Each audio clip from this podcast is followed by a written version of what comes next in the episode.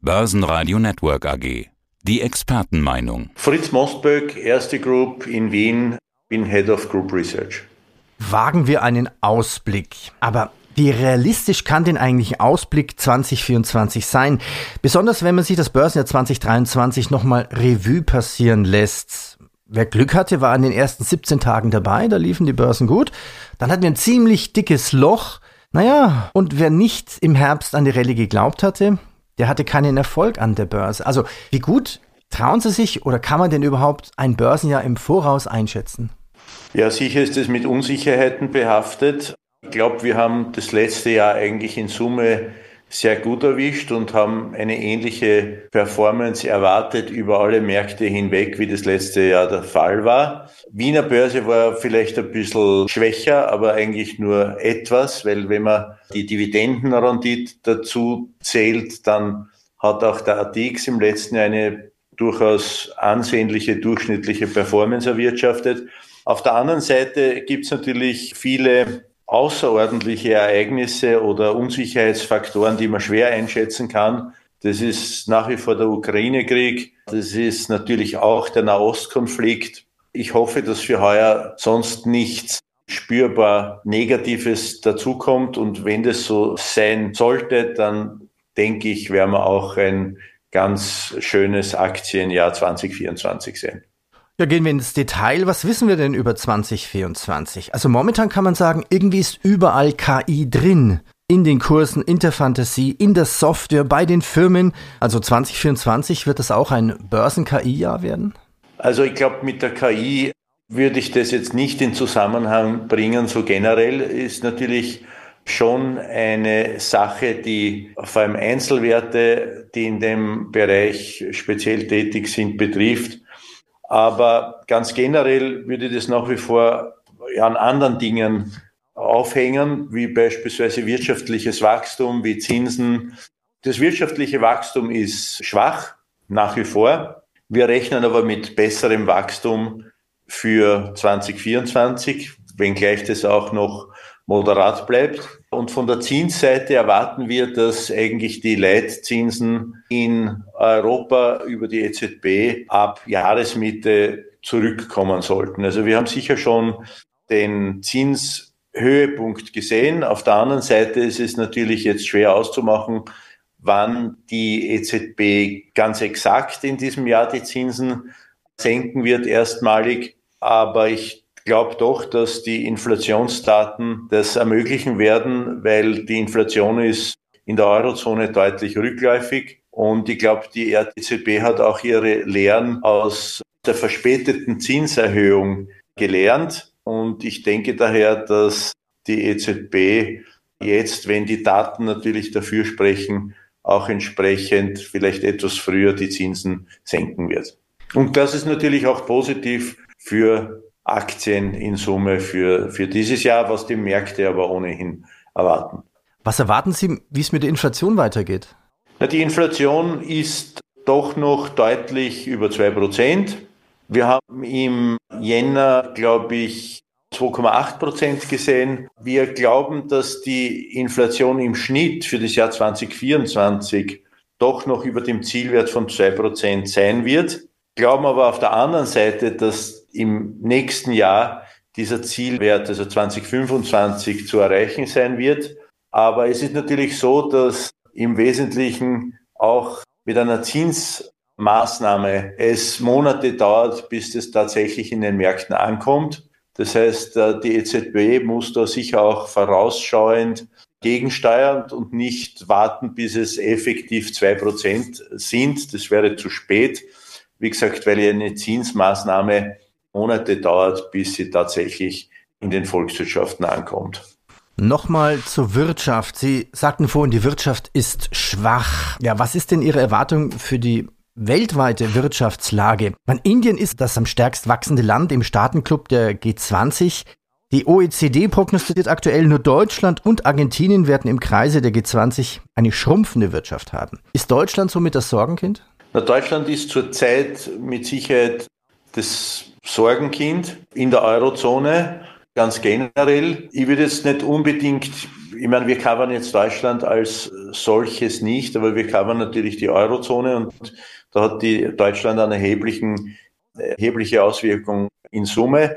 Das Wachstum der Eurozone, aber ich glaube, dass das vielleicht so um plus minus null für Deutschland heuer sein kann. Und im Endeffekt hängt es an vielerlei Dingen, warum Deutschland da zurzeit etwas hinterherhinkt. Aber Faktum ist genau auch unter dem Aspekt, dass die EZB eigentlich nicht zu zögerlich sein sollte, was jetzt den großen Wirtschaftsraum Deutschland betrifft. Denn wenn man hier mit Zinssenkungen zu spät ist oder die Zinsen zumindest auf diesem Niveau belässt, nämlich viereinhalb Prozent Leitzinsen, wo sie jetzt sind, dann wirkt man sich dieses schwache Wachstum oder dieses Nullwachstum erst recht wieder ab. Und ich glaube daher, sollte es sinnvoll sein, entsprechend frühzeitig mit Zinssenkungen zu beginnen. Gerade auch unter dem Aspekt Deutschland.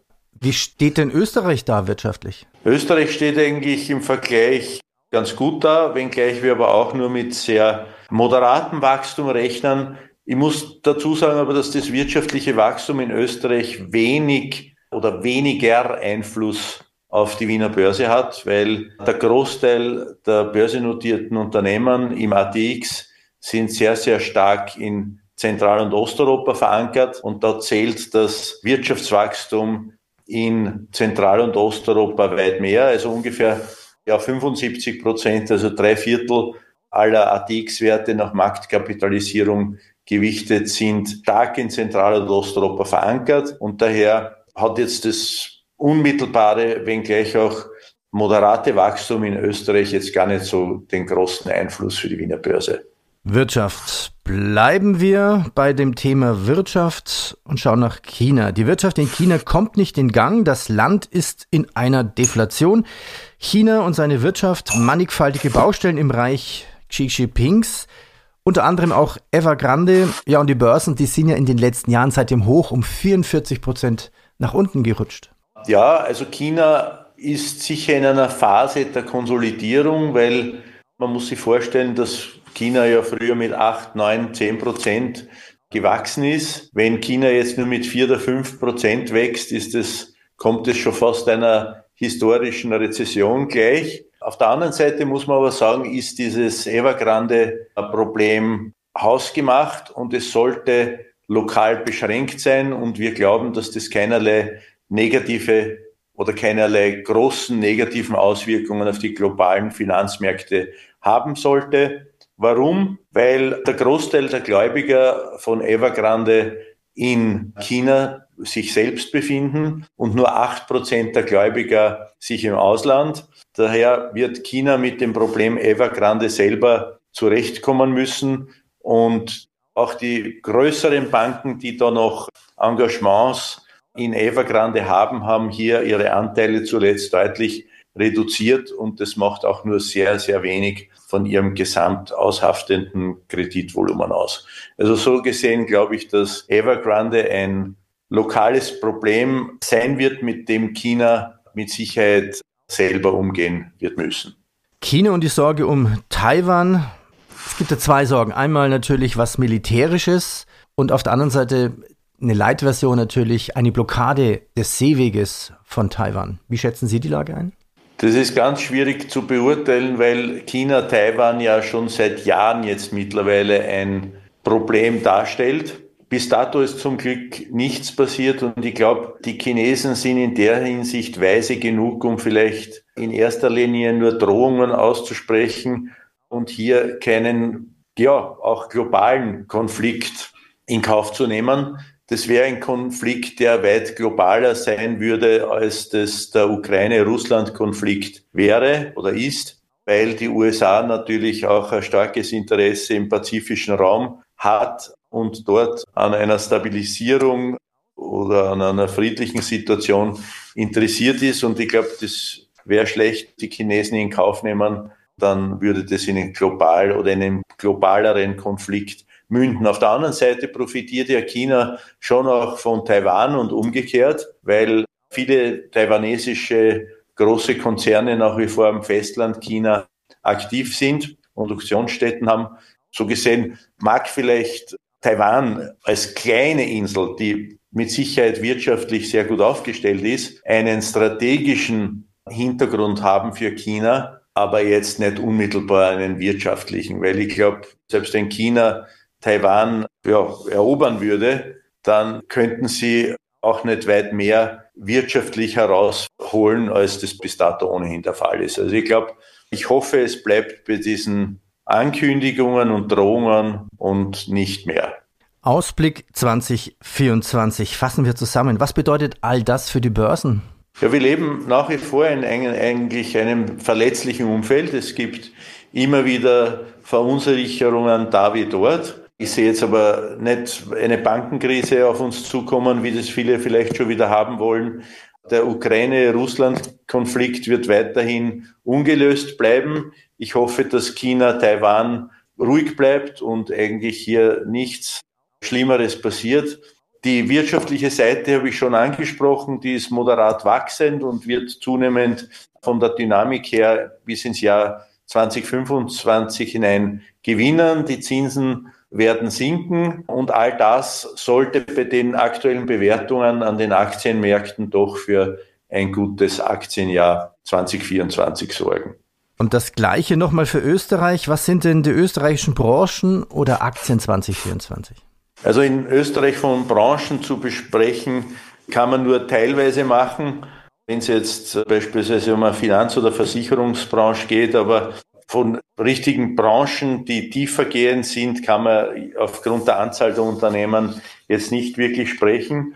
Aber ich würde nach wie vor einen Mix Unternehmen bevorzugen, die in globalen Marketnischen tätig sind. Das wäre beispielsweise Andritz oder Do Co., die wir aktuell positiv sehen. Oder auch ein Mix an Unternehmen, die stark in Zentral- und Osteuropa engagiert sind. Und das wäre beispielsweise eine Strabag, eine VIG und eine Unica. Herr Mosbeck, danke für Ihre Einschätzungen. Danke. Bitte gern. Börsenradio Network AG. Hat Ihnen dieser Podcast der Wiener Börse gefallen? Dann lassen Sie es uns doch wissen und bewerten Sie unseren Podcast mit vollen fünf Sternen. Vielen Dank und bis zum nächsten Podcast. Alles rund um Börse.